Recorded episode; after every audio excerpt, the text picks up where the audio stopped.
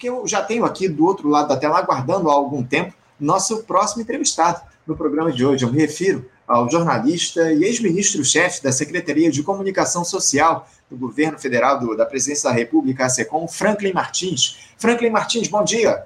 Bom dia, Anderson. Tudo bem contigo? É um prazer estar aqui. É uma honra ter assistido o finalzinho aí da conversa com o Décio, que é um economista excepcional. A gente sempre aprende muito quando ouve ele.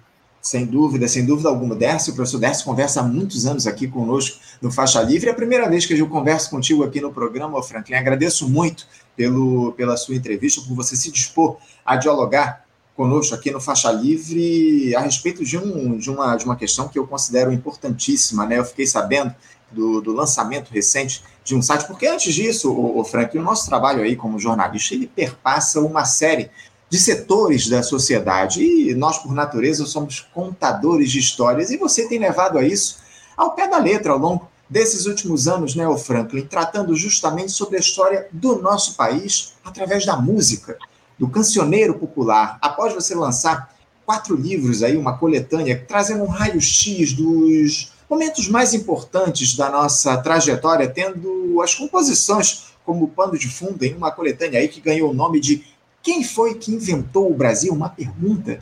Agora você reúne todo esse vastíssimo e rico material é, em, com mais de 1.400 canções, o Franklin, em um site que leva o mesmo nome, né? o quem foi que inventou o Brasil.com.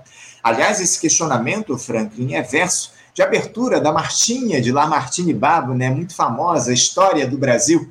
Há pouco, o Franklin, a gente acabou de completar 523 anos do dito descobrimento do Brasil, mas eu gostaria que você começasse esse nosso papo nos dizendo o seguinte: quem inventou o nosso país, o Franklin? Esse estudo extremamente aprofundado que você se propôs a fazer responde a esse questionamento? Olha, o Lamartine já começava a responder a isso na própria música dele. Quem foi que inventou o Brasil? Ele perguntava na música, a marchinha se chamava História do Brasil. E ele respondia: foi seu Cabral, os portugueses, foi Peri e Ceci, os indígenas, e foram Ioiô e Ayá, os africanos. Ou seja, foi o conjunto que ele estava querendo dizer assim: foi essa mistura, né? foi o povo brasileiro que inventou o Brasil. E é uma coisa impressionante, porque eh, na, eu reuni nessas, nesses quatro volumes 1.400 músicas sobre política, compostas na época dos acontecimentos, não é 20, 30 anos depois, não é enredo de escola de samba 100 anos depois sobre um assunto, não, na época dos acontecimentos, o que mostra que o nosso povo sempre, vamos dizer, respondeu aos fatos políticos, econômicos, sociais, fazendo, brincando com eles, criticando, às vezes adulando os poderosos, mas é bem menos, entende? Quer dizer, isso foi muito claro quando eu lancei a trilogia, os primeiros três volumes, em 2015, que vem da indústria fonográfica para cá, do nascimento da indústria fonográfica para cá, e até 2002.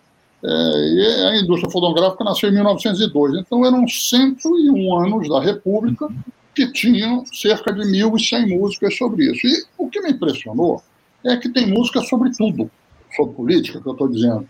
E isso não é uma coisa comum no mundo, na música do mundo.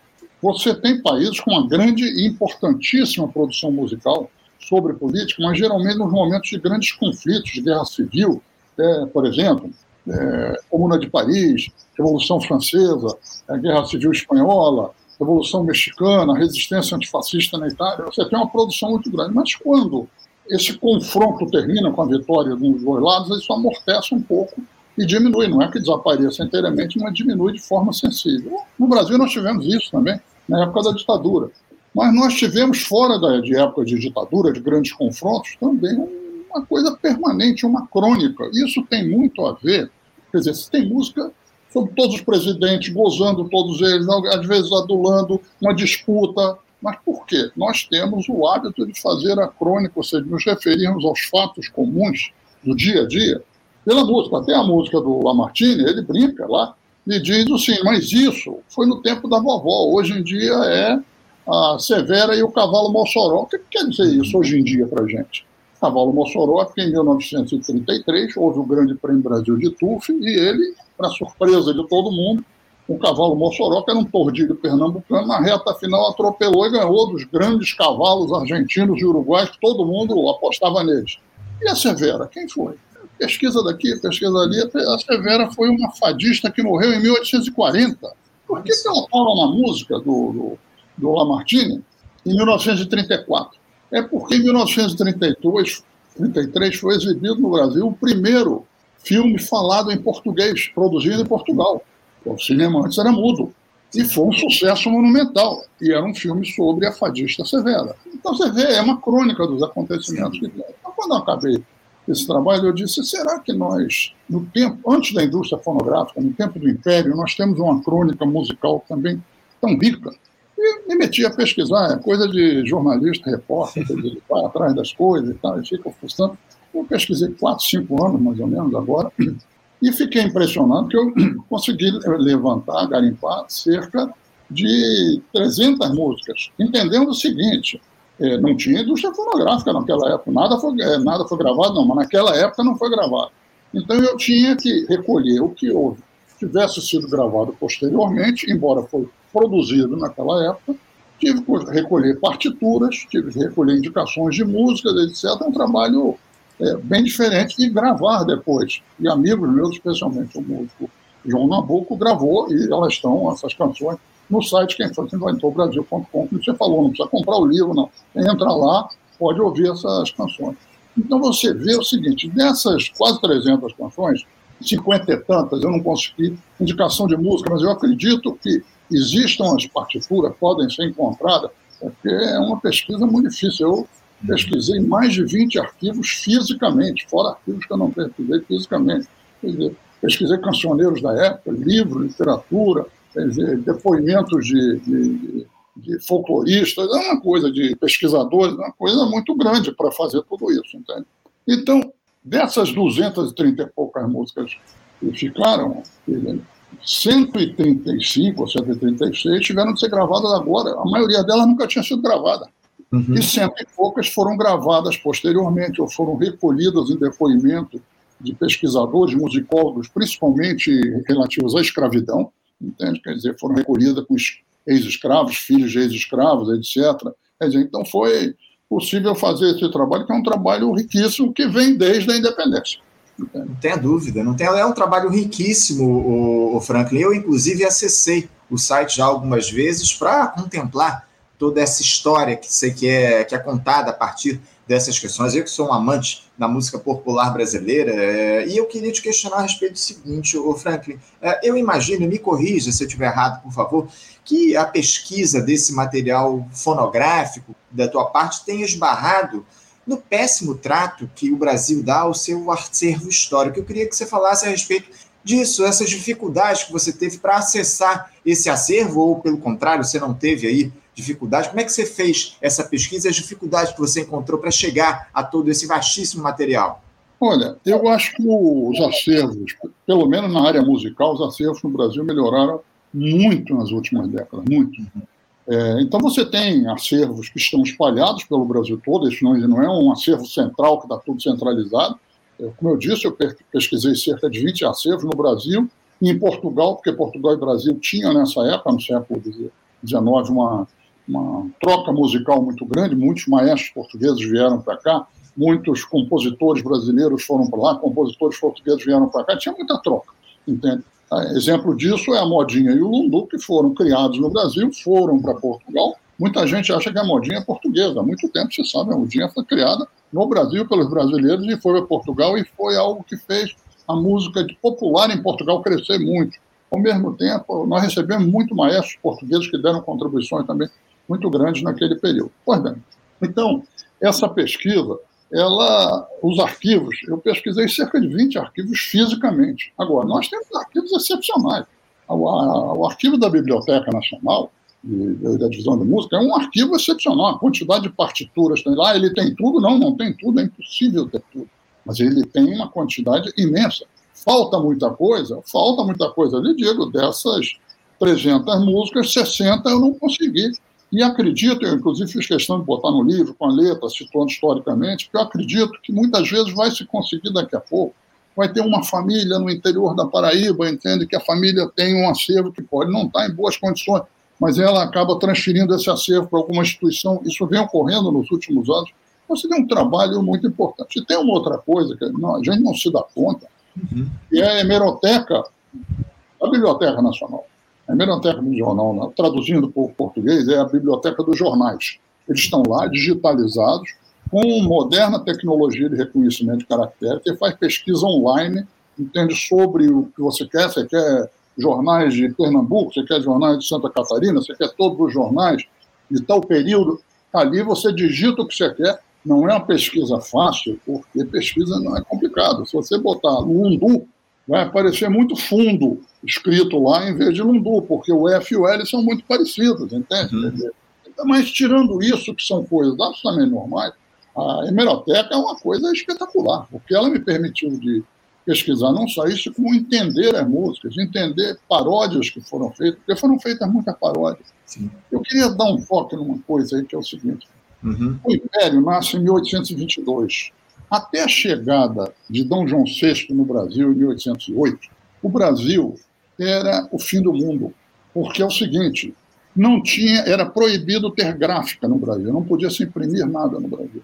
Não se podia ter jornal no Brasil, não se tinha faculdade no Brasil. O Brasil era uma sucessão de enclaves de produção de açúcar, de minério, disso, daquilo, né? diamante, né? tabaco, mas não tinha, não era uma coisa, embora as pessoas trocavam entre si, é tudo muito isolado. Entende? Bom, a chegada de Dom João VI, ela muda isso. Eu até brinco, eu digo, toda cidade no Brasil devia ter uma estátua para Napoleão Bonaparte, que foi fugindo das tropas de Napoleão, que ele trouxe, veio para o Brasil, trouxe a corte, e isso promoveu uma mudança. Mas foi incipiente, para se ter ideia, a primeira impressão de partituras no Brasil de forma regular foi somente começar a ser feita em 1834. Uhum. A primeira, uh, o, o primeiro peça de teatro de autor nacional encenada no Brasil foi encenada em 1838. O primeiro livro de autor nacional impresso no Brasil foi em 1843. Você vê como era uma coisa que estava tudo paralisado. É verdade que a partir é, do, da aproximação da independência, do dia do fico, a ebulição que aquilo começou a gerar, e a chegada, porque quando veio também, começou a imprimir livros, as ideias é, do liberalismo, do, do, iluminismo, começaram a chegar mais no Brasil. Então isso provocou um caldo de cultura que começou a se ter uma imprensa alternativa, uma imprensa que é, fazia disputa com o diário oficial, vem a independência, e é muito curioso, mas nós éramos um país dominado pela transmissão oral. Você tem ideia, para vocês terem ideia, vocês estão em casa, o primeiro censo com uma boa base técnica no Brasil é de 1872, portanto, 50 anos depois da independência. Apenas 11% dos brasileiros sabiam ler nessa época. Entre os escravos, apenas um em cada mil sabia ler. Então você vê como era uma coisa que era difícil que, vamos dizer, uma indústria cultural, a impressão, livros, etc., jornais, cumprissem um papel muito, muito grande. Eles esbarravam, claro, você podia ler discurso, podia ler artigos aqui e ali, mas como é que se fazia a comunicação? Basicamente, através de versos, entende? rimas e ritmo, não é à toa que grande coisa que comoveu o país no abolicionismo, que já foi mais tarde um pouco, foi o navio negreiro do Castro Alves, dizer, você tinha isso, você tinha também os cordéis, que faziam um papel importante. Muita gente diz que os cordéis surgiram mais tarde, mas já eram cordéis que eram feitos no Brasil, já havia cordéis feitos no Brasil nessa época. E principalmente quando você botava melodia com a música, você transmitia. Tanto que os dois personagens principais da independência são Pedro I e Zé Bonifácio. Os dois fizeram música e fizeram questão de que aquilo viesse à tona naquele momento. Pedro I era músico, ele fez a música porque veio a ser o, o hino da independência, por quê? Ele queria levantar a moral das pessoas sobre o Brasil. E Zé Bonifácio, uhum. Ele e Dom Pedro entraram com diferenças políticas ali em 1820 e pouco, logo depois da independência, ele era muito mais liberal, ele foi exilado na França, ficou exilado na França. E na França ele fez uma paródia em cima de um hino dos liberais espanhóis, o hino da Grego, e mandou para o Brasil. Essa paródia chamava Cantigas Báquicas, Báquica por causa que era uma cantiga de bebedeira, de Baco, deus do vinho. mandou para o Brasil dizendo é uma partitura para os nossos amigos aí do Equador cantarem. Que, que isso quer dizer? A disputa política passava muito pela transmissão oral e, portanto, pela música. Então, nós temos nesse período, é, no início de forma mais incipiente, e era muito dividido a coisa erudita e a coisa popular, como dizia o Araújo Porto Alegre, um grande intelectual daquela época.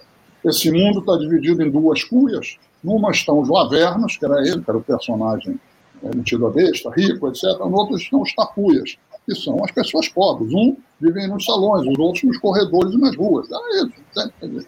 Mas isso foi mudando, foi havendo uma troca muito grande ali, principalmente a partir de 1830 e tanto, 1840 começou a acentuar, e isso é, foi desembocar num teatro musicado ligeiro, entende? e foi pegar, e nós conseguimos com isso recolher muitas coisas importantes. Nós temos uma produção, primeiro sobre a primeira as regências, os primeiros reinados, depois esse período de troca, que é, é a era dos progressos, era dos progressos em termos, que era o iluminismo que estava 100 anos atrasado em relação à Europa, mas tudo bem. E depois nós temos um capítulo muito grande, com quase 40 músicas, sobre a escravidão e a resistência à escravidão, que é um capítulo que deu um trabalho muito grande, mas é importante. Tem um, muitas vezes se fala, muitos folcloristas, até importantes, seríssimos, importantíssimos, a meu ver, tem uma interpretação equivocada, de que o pai João era um negro submisso. Quem era o pai João? Era o negro escravo velho, experiente, sábio, é, que os outros vinham pedir conselho, ele dava, etc. Então. Aqui se diz que ele era submisso, porque, no fundo, transplantaram para o Brasil a cabana do pai Tomás, ou do tio Tomás, da, dos Estados Unidos, onde ele era, ele era submisso. Era submisso não porque nos Estados Unidos os negros fossem submissos, é porque o livro foi escrito por uma religiosa que queria passar a ideia de que ele era um Cristo. Entende? Uhum. E foi um sucesso monumental. O livro vendeu 2 milhões de exemplares naquela época, tem ideia, no, no, mundo, né? mas vendeu 2 milhões de exemplares. O nosso pai João não tinha nada de isso. Ele não era um quilombola, ele não era o zumbi que ia pegar em arma para lutar, mas ele resistia como podia. Então, as músicas, o ciclo, tem um ciclo do Pai João, que é o que abre o capítulo da, da, da escravidão, o Pai João, que é uma. Ninguém sabe quando que ela foi escrita. Ela foi impressa pela primeira vez em 1850 e pouco, mas já estava em domínio público. Uhum. É muito provável que ela já circulasse antes. É uma música cantada em língua de preto, como se dizia, que era o português cheio de erros, de concordância, erros de palavras, às vezes com palavras de idiomas africanos, etc. E o que, que diz o Pai João? Entende? Ele diz que diz que o branco diz que não, era, não falava branco, falava branco. Branco diz que preto fruta, furta. Mas preto fruta com razão. Preto fruta farinha e fruta saco de feijão. Mas o branco também fruta. Só que ele fruta prata e patacão. Patacão era o dinheiro, pataca. E o preto, quando fruta, vai acabar na casa de correção, que era a prisão. E o branco, quando fruta, logo vira cibobarão. O que, que ele está dizendo? O sistema policial, judicial, tinha dois pesos, duas medidas, duas cores, aliás, como até hoje no Brasil, extremamente marcado por isso. E é um ciclo, são várias músicas, outras canções que vão surgindo em outros lugares, muitas delas vêm até hoje. Eu estava escutando, por acaso, outro dia, a Beth Carvalho cantando uma, O Isaura, uma música dela, ela reproduz, entende, uma quadrinha que está lá no Pai João de 200 anos atrás. Você uhum. vê como é uma coisa que ficou difusamente na nossa cultura. Então, é muito rico. Depois você tem música. Ó, quer ver um outro exemplo? Hum. Todos nós já cantamos e já ouvimos os escravos de Jó. Sim. Todos nós. Quem é o Jó? A gente fica achando que é o Jó da Bíblia, que tudo tinha, tudo perdeu, tudo recuperou, confiando no seu Deus.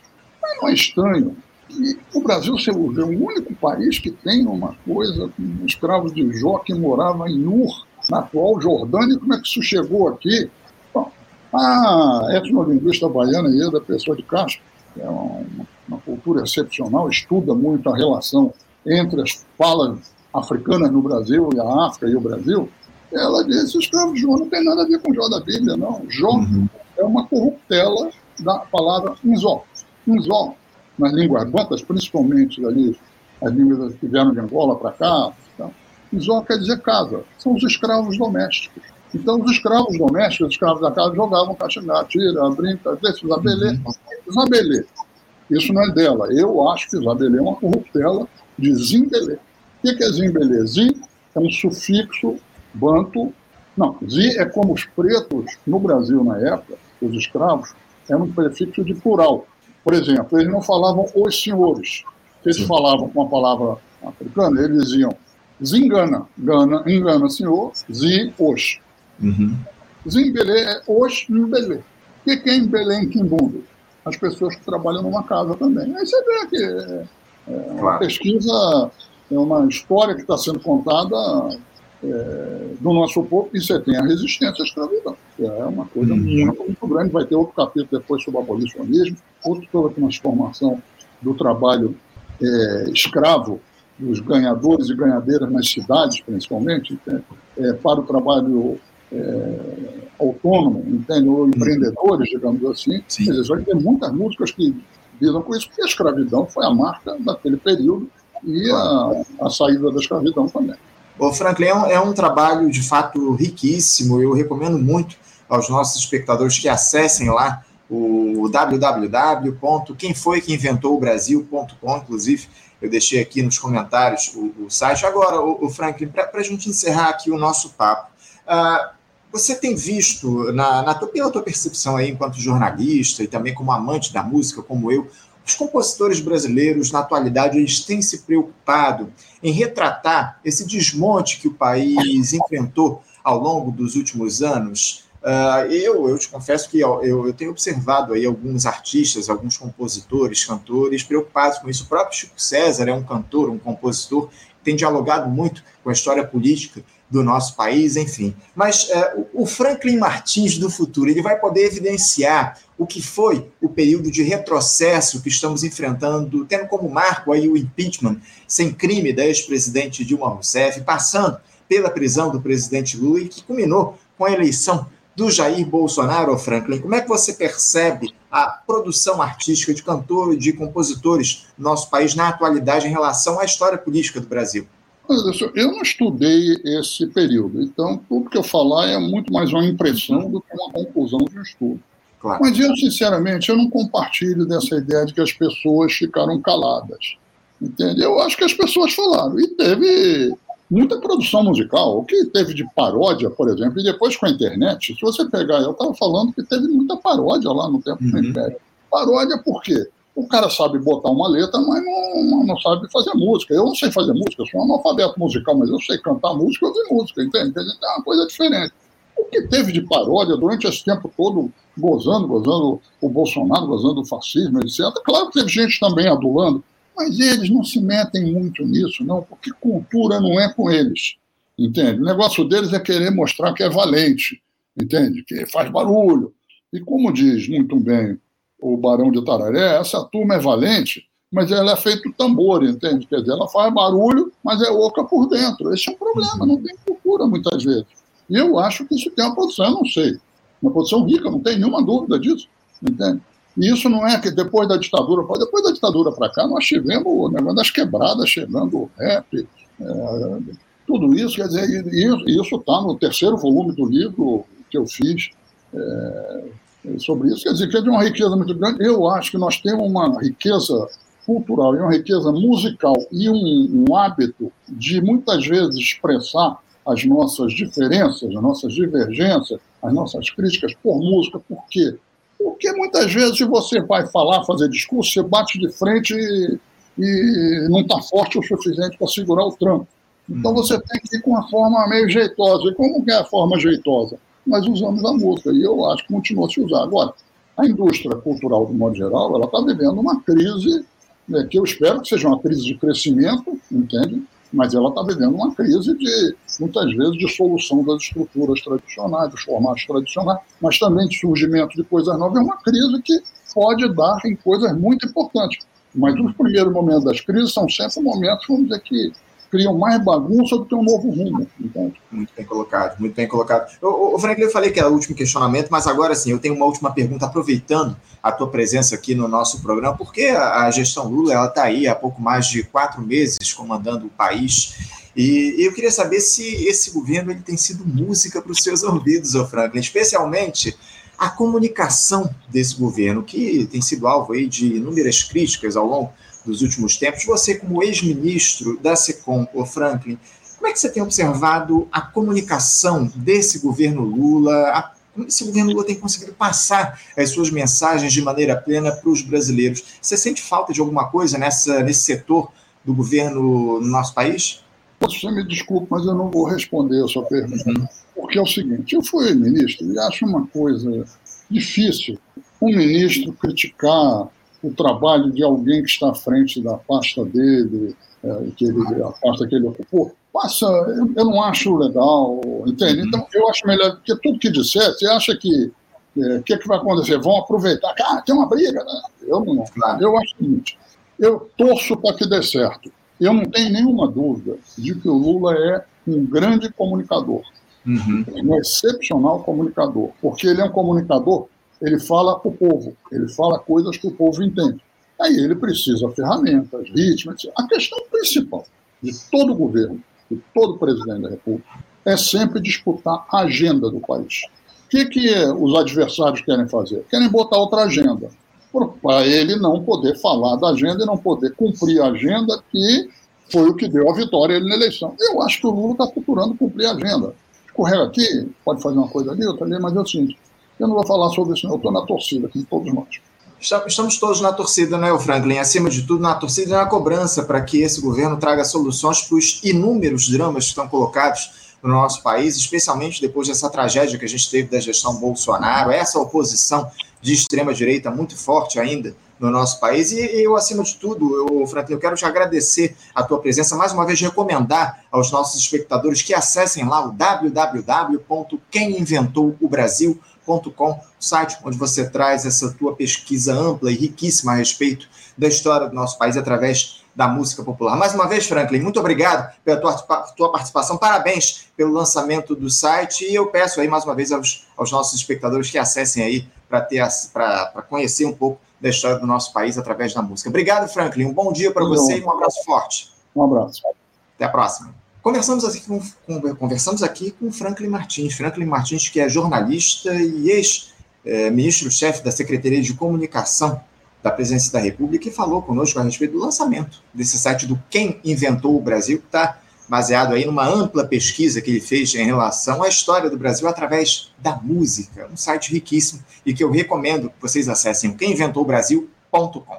Bom, gente, vamos encerrando a edição de hoje da nossa faixa livre. Quero agradecer muito a presença de todos vocês, a audiência no dia de hoje. Lembrando que amanhã, a partir das 8 da manhã, estaremos de volta com mais uma edição do nosso programa diretamente aqui no nosso canal no YouTube Faixa Livre. Muito obrigado pela audiência de todos vocês, um abraço forte e até amanhã.